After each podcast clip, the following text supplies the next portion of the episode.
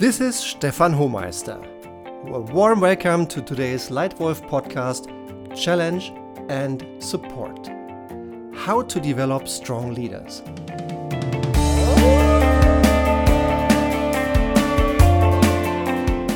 It's great that you're back here joining this podcast dealing with the most important topics of leadership. Today, this version is all about how you master one of the most important success factors of any leader making people stronger. Last year, I worked with more than 300 leaders, including a large global corporation with Scandinavian roots.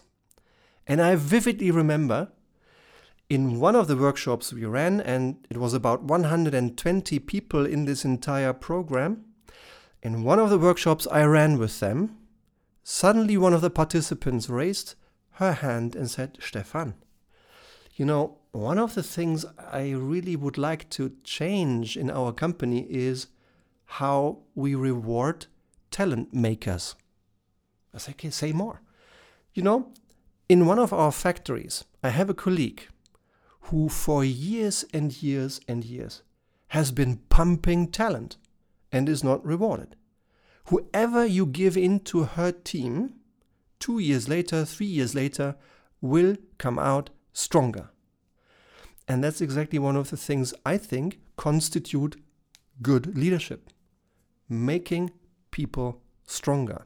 Yes, I agree. Ultimately, it's individuals themselves who either make themselves stronger or not. But you, as their leader, can either hinder or help that development quite substantially. And this is at the heart of today's podcast. I also remember one way how a previous boss of mine, one of my earliest bosses, defined good leadership to me. He said, Stefan, one way of assessing how strong your performance has been as a leader is comparing your business and comparing your organization before and after you ran it. I think you are a good leader if you hand over your business and you hand over your people to your successor in a stronger state than you received them. Whoa, I thought, wow, clear and very helpful perspective on what makes good leadership. If you hand over your people, if you hand over your business stronger than you inherited them, then you probably did more things right than wrong.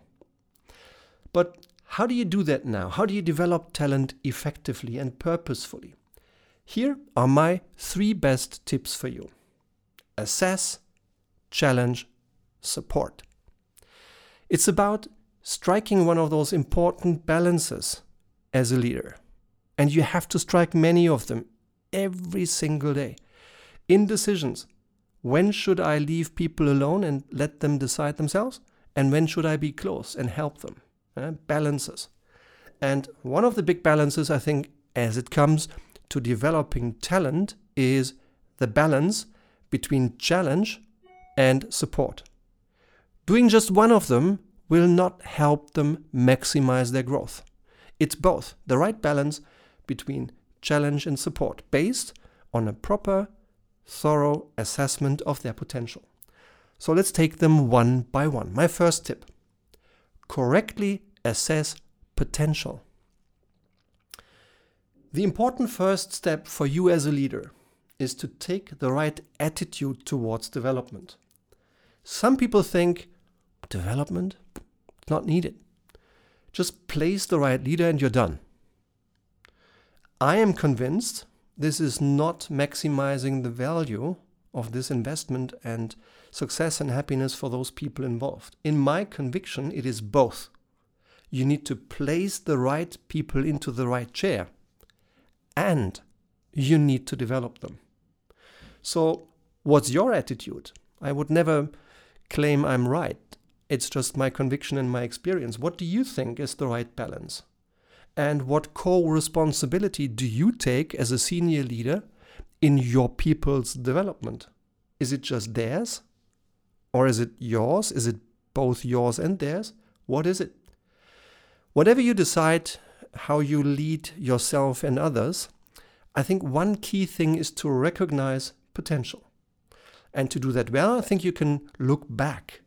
And you could look back at what has this individual really achieved in comparison to expectations. And you look forward. Yeah? You assess what further potential does this individual have. And in my experience, only few people overestimate their potential. Some estimate it rightly, but more people than not underestimate their own potential.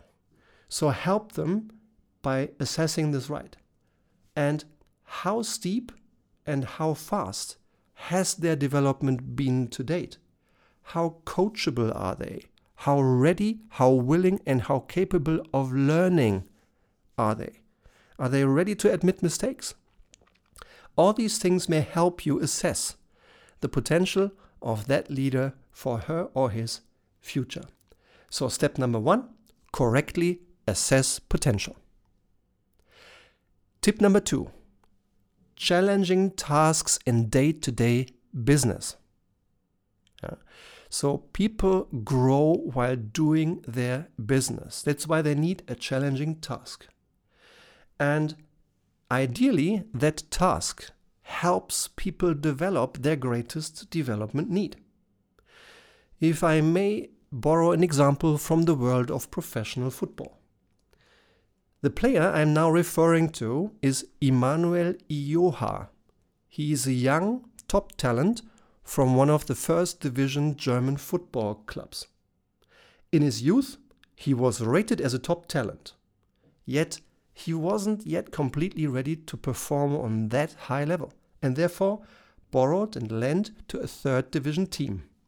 With success.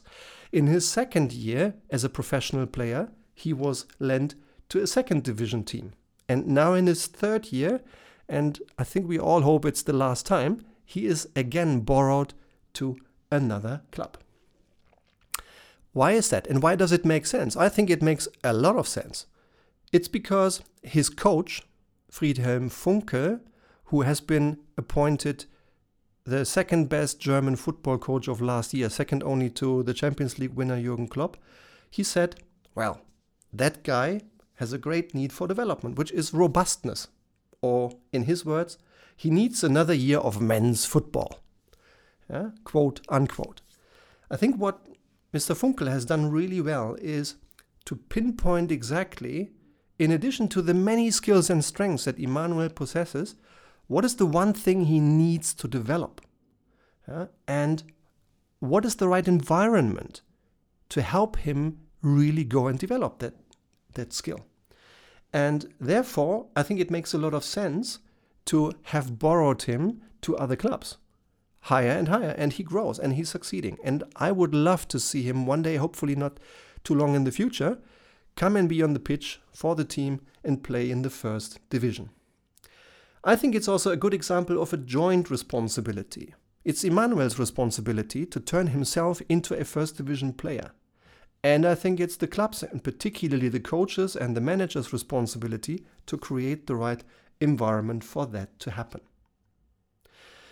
In that is also relevant, I think, the concept of zones you will all have heard about the concept of comfort zone. In my view, there are three different zones that you can live and play in. The inner one, the I would say yellow one, is called the comfort zone. If I continue playing every single day, every single step of the way, just within my comfort zone, I never, I, I don't run a risk of making many mistakes because I know it all but I have a very low chance of really developing, and for sure, I will not maximize my growth and development because I only do things I know. I think it's much better to frequently and consciously go beyond this comfort zone. Do things I've never done before. Do things I'm slightly scared of. That's the green zone. That's the growth zone. That's the zone where I can both leverage my strengths but also develop my development needs and maybe reduce or neutralize my weaknesses. Yeah? yes, we shouldn't go too far. We shouldn't go into the outer red ring, which I call the panic zone. Yeah? If I'm overstretching myself or others, then I'm not growing either. That's maybe too far. But I think it's smart to understand and assess for an individual person what is his comfort zone, what's his growth zone, and how can I help him or her create the right job environment to spend a lot of time, to take a lot of decisions, and make a lot of learning in the growth zone. One experience also from myself when I was a young brand manager, for the first time responsible for two brands, for six people, and about 280 millions of revenue in the consumer goods world. In my first year as a leader, I made one of the cardinal mistakes. Well intended and still awfully wrong. I did not delegate enough. I did too much myself. I was involved in 27 projects in year one, and we were successful. So, market growing one, our revenue growing seven, our market share growing, profit targets achieved, brand health growing, people growing, everyone, including my bosses, was happy. Except one myself because I was working way too long hours. I didn't spend any time on anything else but work and I hated it. So at the end of year one, I made a conscious choice to radically change how I delegate and how much I delegate. And I stopped asking the wrong question. In delegating, the wrong question is here is my goals, what can I delegate? Because then I end up delegating way not enough. The much better question is to say, okay, here are my 10 goals for the year. Assuming I delegate everything, what are the very few things I must do myself? And if I do this with leaders, I've done this with a triple digit number of leaders, the learning is only one in two out of 10 delegate enough. Eight to nine out of 10 should and could delegate much more than they do and that's independent of seniority. That's equally true for first time leaders as it is for chief executive officers. I learned it the hard way by just spending too much time at work and not feeling energized. I changed it, and then one day, just a few weeks later, one of my team members came back and said, But Stefan, you gave me that piece of work, you gave me that big, great responsibility isn't that actually your work? Isn't that actually brand manager's work? And I responded, yes, it is. And the reason why I'm giving this to you is because everybody wins. You win because you're leading that work already here in your junior role. And you're leading it in a safe environment. Because if you screw it up, if you make mistakes, you don't worry. I will take the blame. Yeah? But if you do this here, you will be much better prepared to be a brand manager like me one day, hopefully soon. So, people felt a little challenged when I gave them so much responsibility. But it worked. It worked superbly well because only two years later, all six of them were promoted. And I bet they all benefited from this targeted intervention that secondarily helped myself, but primarily help the business and their growth. So, your role challenging tasks in day to day business. And my third tip on how to strike a good balance between challenge and support and how to develop strong leaders. Tip number three support with trust, good feedback, good training. Perhaps the most important contribution from you, from you as a line manager is your people must feel your trust. They must feel safe to also make occasional mistakes. And they must feel that you believe in them. That includes honest praise, honest, precise, constructive feedback, and helpful criticism if you observe them making mistakes. Yeah? And importantly, development doesn't go in one giant leap, it goes in small incremental steps. So, development needs coaching, help for self help, and encourage their self discovery. In doing so, give them targeted questions, good questions, and that help them mirror the effectiveness of what they are doing right now. Give them honest mirroring, precise feedback, and targeted questions so they can grow fast. Now, reflect for a moment. How well do you, as a lead wolf, do that in your everyday leadership work? What is your leadership style? It may help a couple of leaders to occasionally refresh their skills and learn new leadership tools through a targeted, practical, well prepared, and well delivered training. It can be very helpful if a relevant topic is practiced using real life examples from your participants' everyday life. Sustainable learning that is supported by months of e learning, yeah, including podcasts, including blogs, including emails, including video training, and repetition. Because in order to really create new habits in leadership, people need to repeat behavior. It's not enough to just do it once. You need to repeat it about 10 times to undo your old habits, and you need to repeat it another 10 times to create a new routine.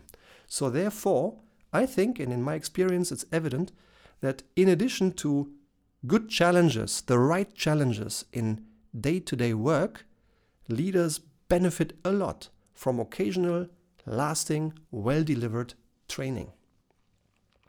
And if you then link up things in an integrated way and you link your training to the participants' line managers, to the feedback they give every single day, then I think you can really triple the impact in terms of growing better leaders. And if I just cite a recent example of that in practice, last year we've run many of those programs in that way with a great business challenge identified, with regular coaching from line manager day to day, and a tailor made training program to help those senior leaders with a one on one, one hour individual coaching six months after the training to end the program. Here is a quote that I've just heard last week. One of those lead wolves told me at the beginning of the Skype session Stefan, before we start and reflect about the program, I'd like to thank you. Because I think because of your Lead Wolf program, I got promoted. I said, What? Help me understand, share the example. And he said, You know, in your program, there were a couple of great leadership tools. I just picked two of them because I detected that I was one of those guys not delegating enough, by far not enough. I just very consequently, consistently delegated much more than before delegated much better than before, delegated much faster than before, and achieved much better results and higher motivation in my team. As a result, I freed up half of my weekly work time. I got promoted, I got an additional responsibility, and I got a salary increase. And the company saved a full headcount, a full FTE. And that just by me implementing one of those leadership tools. That's why I say thank you. I was impressed. I enjoyed this. And it just shows the power of doing those fundamental leadership tasks, not just thinking them, but doing them and doing them well and doing them consistently well each and every day. Then your people will grow, your business will grow, and you will grow. So, tip number three encourage, trust, good feedback, and good training. In summary, my three best tips for you on how to strike the right balance between challenge and support, on how you pump talent and how you develop strong leaders. Number one, correctly assess potential. Two, challenging tasks in day to day business. And three, support with trust, good feedback, and good training. Would you like to receive tips on how you can challenge and support and promote strong leadership talent even better? Then come and enroll for one of our Leitwolf seminars.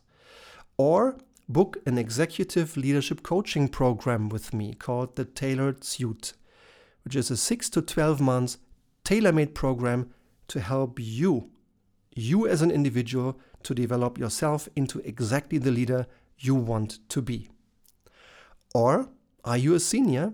Do you want to transform your entire company's leadership culture? Do you want to identify and keep your current strengths and also identify the needs for change and adapt it to achieve your company's short and long term business goals? Then please contact me. Or would you like a team in your company, maybe your own leadership team, to be more successful? Then give me a call or send me an email to stefan.homeister at gmail.com. And we will have a call on the phone to start solving your biggest leadership problem together.